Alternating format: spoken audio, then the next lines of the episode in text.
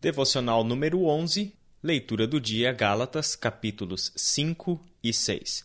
E é com grande alegria que nós abrimos mais uma semana de devocionais dentro da série Livremente. E comigo está Luiz Riscado para darmos sequência e falarmos um pouco nessa semana sobre o programa Livremente para o tratamento e libertação das escravidões da nossa mente, certo, Luiz? Certíssimo. Que bom que o Senhor Deus renova essa oportunidade para nós estarmos juntos. Muito felizes por isso, Israel, de estar com você, com os nossos ouvintes.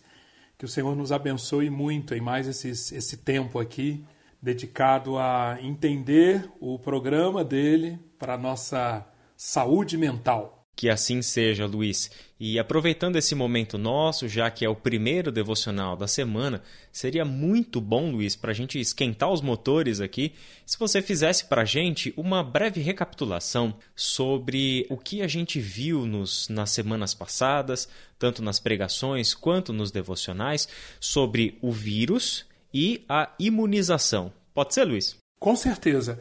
Eu vou, vou vamos recapitular sobre o vírus e na questão da imunização eu vou me ater mais a isso, uh, complementando, dando, apresentando algumas explicações adicionais àquelas que nós apresentamos nas pregações. Sobre a problemática, Perfeito. sobre o vírus.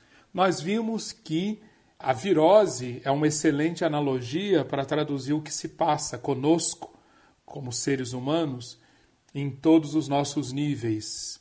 Nós somos um ser com um nível espiritual, um nível da alma, um nível da mente e um nível do corpo. O vírus da escravidão mental chega para nós aproveitando-se do resultado da queda, do resultado de Gênesis 3.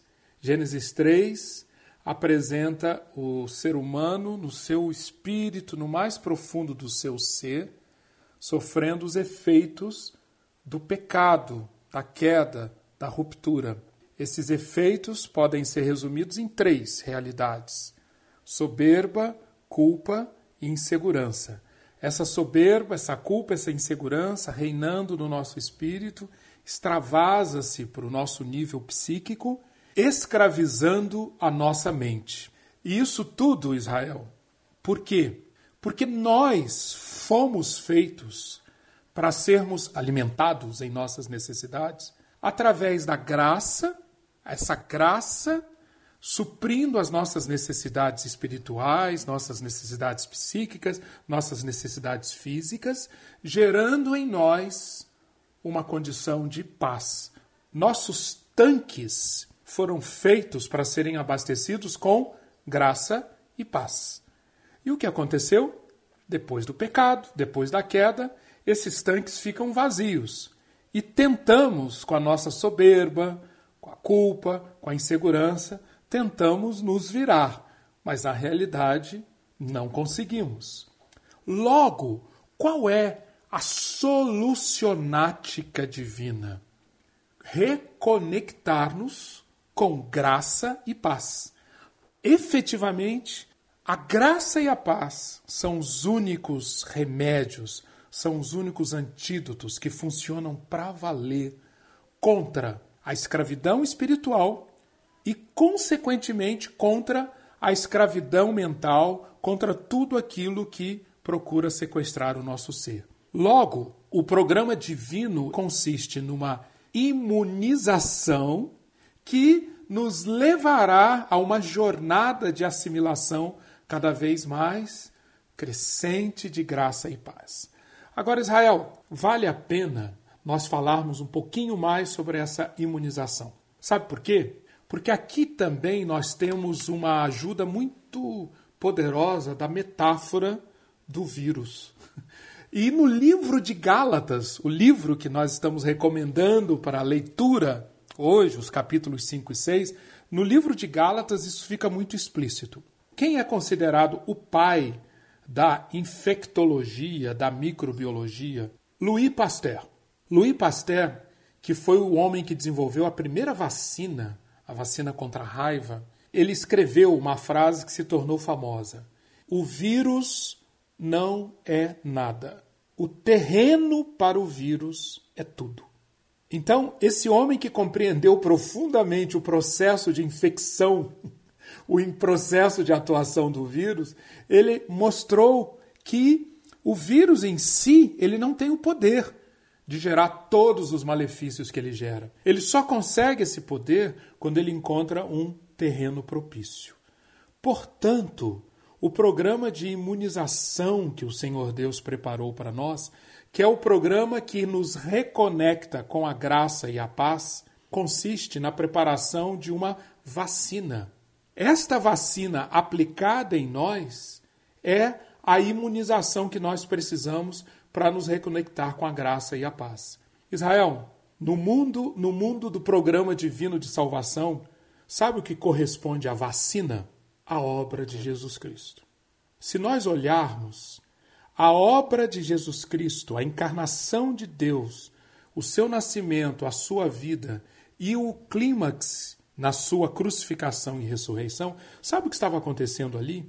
Jesus se fez, o Deus se fez homem e encarou os ataques do vírus, querendo encontrar uma brecha na pessoa de Jesus, uma brecha para ele ser governado pela soberba, pela culpa e pela insegurança.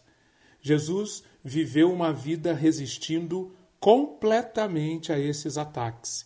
E indo para a cruz, como ele foi, completamente limpo, completamente puro, o que, que aconteceu na cruz? Na cruz, Jesus recebeu sobre si os efeitos de toda soberba, de toda culpa, de toda insegurança que sempre esteve presente, adoecendo a humanidade, infectando a humanidade.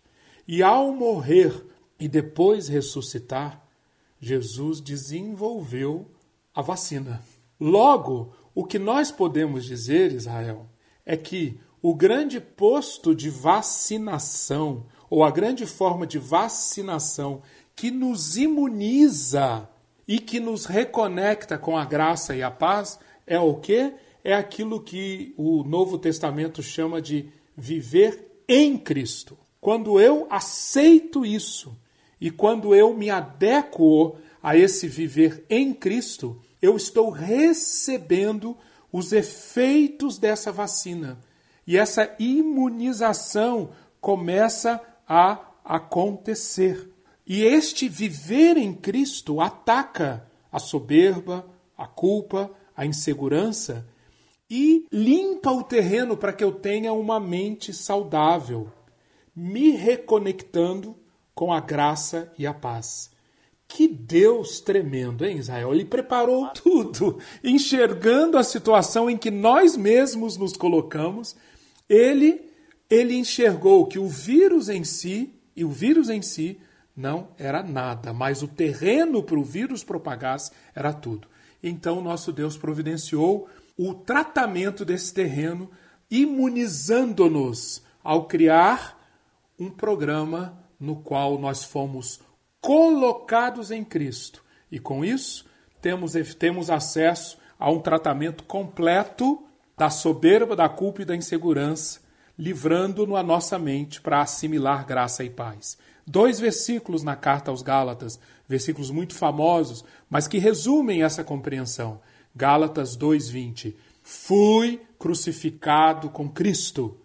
Assim já não sou eu quem vive, mas Cristo vive em mim. A vida que agora vivo no corpo, vivo-a pela fé no Filho de Deus. E Gálatas 6,14: Quanto a mim, que eu jamais me glorie, a não ser na cruz de nosso Senhor Jesus Cristo, por meio da qual o mundo foi crucificado para mim e eu para o mundo. Essa compreensão de Paulo, Israel, expressa nesses dois versículos e em diversos outros da carta aos Gálatas, é o que nós precisamos assimilar. Mas eu gostaria que você falasse agora, Israel, sobre por que é importante esta imunização acontecer através de um programa.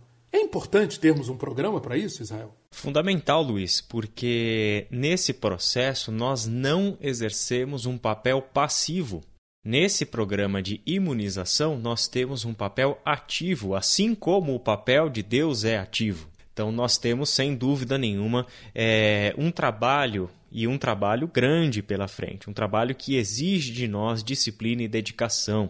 Então, a, a gente entender o programa e a necessidade de um programa vale a pena para nós refletirmos, na verdade, sobre o que há de mais essencial em toda a vida cristã. A primeira coisa que precisa estar muito bem claro e fundamentado para nós é que não há imunização sem disciplina. Não há imunização e não há libertação se da nossa parte não houver esforço diligente, zeloso e disciplinado. Dois textos que eu gostaria de deixar para os nossos ouvintes fazer a leitura e meditar quando for possível. 1 aos Coríntios, capítulo 9, do verso 25 ao 27, e Hebreus, capítulo 12. São dois textos fundamentais dentro do Novo Testamento onde tanto Paulo quanto o autor da carta aos Hebreus nos ensina sobre o papel que a disciplina deve exercer na nossa vida. E eu gostaria de ler apenas um versículo desses dois textos que eu mencionei, que é 1 Coríntios 9, 25. O atleta precisa ser disciplinado sob todos os aspectos. Ele se esforça para ganhar um prêmio perecível. Nós, porém, o fazemos para ganhar um prêmio eterno. Então, Luiz, quando nós olhamos para essa metáfora que Paulo propõe, que é a metáfora do mundo físico, do mundo do condicionamento físico, do esporte, do atletismo, o que Paulo está trazendo para a nossa vida, para a nossa caminhada com Deus, é que assim como um atleta precisa condicionar-se fisicamente, e isso envolve, olha que interessante, ele precisa ser disciplinado sob todos os aspectos. Então, quando a gente olha para esse mundo do atleta, o que, que a gente percebe? Que não é só o treino, que não é só ir para a pista de corrida. Ele precisa cuidar da sua alimentação, ele precisa cuidar do seu descanso, ele precisa cuidar da sua recuperação e ele precisa sim fazer o seu exercício. Assim, todos nós que podemos nos ver em um processo em que estamos sendo libertados, tendo a nossa mente libertada, imunizada por essa obra maravilhosa que Deus já realizou na história. Precisamos apenas acessar essa obra e realizar a nossa parte, o nosso dever, o nosso papel dentro desse processo. Então, assim como tudo na nossa vida para o emagrecimento, para condicionamento físico, para o desenvolvimento da nossa memória e da nossa intelectualidade, para todas as coisas. Se não houver disciplina, a gente não chega em lugar nenhum. E Luiz, eu vou, eu vou pedir licença para usar uma analogia que eu aprendi com você quando a gente estava gravando os podcasts do Zoológica. Você falou uma vez o seguinte, e essa analogia ficou gravada. Tudo isso que nós estamos trabalhando nas pregações e nos devocionais pode ser entendido por qualquer pessoa, mas não seguir o programa seria tão absurdo quanto a gente preparar um bolo seguindo uma receita que a gente viu numa internet ou num livro de receitas. A gente coloca todos os ingredientes na batedeira, a gente bate aquele bolo, a gente unta a forma, despeja aquele conteúdo dentro daquela forma, só que a gente não leva para o forno a gente deixa aquilo em cima da pia em temperatura ambiente. Aquilo vai virar um bolo? Aquilo não vai virar um bolo. Aquilo, na verdade, vai se estragar e você vai jogar fora. É exatamente isso que pode acontecer se nós ouvirmos todas essas coisas e não seguirmos o programa. Agora, Luiz, eu preciso então que a gente vai falar sobre isso a semana toda, mas eu gostaria que a gente já fizesse uma introdução e a gente fizesse um sumário. Como funciona e quais são os cinco passos do programa Livremente. Eu acho que a gente pode falar sobre ele agora. Ok, o programa Livremente é, ele propõe cinco disciplinas e a carta aos Gálatas, e por isso, de novo, nós estamos estimulando a você que leia a carta aos Gálatas, especialmente os capítulos 5 e 6 hoje, o programa é composto de cinco disciplinas. Rapidamente, entenda as disciplinas e confira lendo a carta aos Gálatas. Primeiro, ponto de partida: aceitar que todo o processo de saúde mental ele é um processo de alcance integral. O Filho de Deus, aquele que está em Cristo, nunca pode aceitar uma abordagem compartimentalizada, uma abordagem que só trate do físico, ou só trate do psíquico, ou só tente tratar do espírito. Não existe isso. Quando nós vamos a, a Gálatas, nós vemos claramente como Paulo, Israel. O Paulo é um, foi um grande infectologista. um grande e treinado infectologista, treinado na escola do Espírito Santo de Deus. E, e com seu conhecimento de infectologia, ele viu, ele diagnosticou nos Gálatas, naquela geração dos Gálatas, o que o vírus estava infectando o espírito, por exemplo, capítulo 5, versículo 26. Paulo fala para os Gálatas: Não se deixem possuir de vanglória, provocando uns aos outros, tendo inveja uns dos outros. Ao falar isso, Paulo estava dizendo: Vocês, no seu espírito, porque é nosso espírito que fica atrás de glória, glória, glória. A busca de glória, da vanglória, é uma atividade essencialmente espiritual. Paulo está dizendo: vocês se estão entregando no nível espiritual a uma busca de vanglória, e é por isso que, e aí Paulo vai para o nível psíquico, vocês estão com inveja. Inveja, podemos enxergar que é um uso do nosso psique, é um uso da nossa alma, é um uso da nossa mente. Essa inveja, ela está sendo mobilizada por quê? Porque lá no nosso espírito está uma busca de vanglória. E essa vanglória e essa inveja, Israel, acabam gerando no nível do comportamento uma série de práticas, disputas e agressões entre os membros da comunidade. Leia Gálatas 5:15. Paulo diz que eles estão mordendo e devorando-se uns aos outros, como bestas feras. Falta de atenção para com a necessidade do próximo, capítulo 6, versículos 1 e 2, e uma série de outros efeitos que eu convido você, meu amigo, minha amiga, a buscar na carta aos Gálatas os efeitos dessa infecção que está lá no espírito e afetando a mente dos Gálatas, deixando-os insensatos e enfeitiçados. Este é o primeiro passo. Segundo passo, consciência crescente dos nossos padrões mentais e dos nossos gatilhos. Cada um de nós reage de um jeito ao desenvolver padrões mentais e ao sermos sensíveis a gatilhos estressores que vão nos levar, por exemplo, para raiva, para tristeza profunda, para uma ansiedade gravíssima. A consciência crescente sobre isso. E o terceiro passo, a consciência de como esses padrões mentais e esses gatilhos alimentam-se de quê? Das nossas necessidades espirituais. Procure na carta aos Gálatas e você vai encontrar muito bem como o doutor Paulo ele mostra os gatilhos dos Gálatas, os padrões mentais dos Gálatas e como isso estava ligado às carências espirituais dos Gálatas. Ah, Para ficar em um deles, um deles, Gálatas 4, 9 e 10, Paulo está dizendo como que é possível que vocês que um dia estavam escravizados pelos princípios elementares, fracos e sem poder deste mundo. Vocês se baseavam em guardar dias, em seguir festas, em comportamentos legalistas e ritualísticos. Era assim que vocês viviam. Pois bem, agora vocês estão sensíveis a isso de novo. Isso está funcionando como aquele velho padrão mental que ganhou força novamente em vocês. Os gatilhos da busca de aprovação, de busca da aceitação, está tomando conta de vocês. Cuidado, vocês estão infectados, diria Paulo. Mas a quarta disciplina, Israel, tem muito a ver com isso, que é identificar que esses gatilhos, que esses padrões mentais, que essas expressões das nossas carências espirituais expressam-se através de hábitos escravizadores. Paulo, especialmente no capítulo 5, faz uma lista de hábitos escravizadores. O famoso texto de Gálatas 5, 19 a 21, quando Paulo fala as obras da carne são manifestas. E Paulo apresenta uma relação de obras da carne. Se você olhar bem, aquela é uma relação de hábitos. Imoralidade sexual, feitiçaria, ódio, ciúmes, egoísmo, dissensões, embriaguez, orgias, hábitos escravizadores ligados a gatilhos e padrões mentais que são expressão de carência espiritual. Mas quanto à quinta, a quinta e última disciplina, Israel, eu gostaria que você falasse sobre ela. Luiz, você deixou a, a mais legal para mim, obrigado.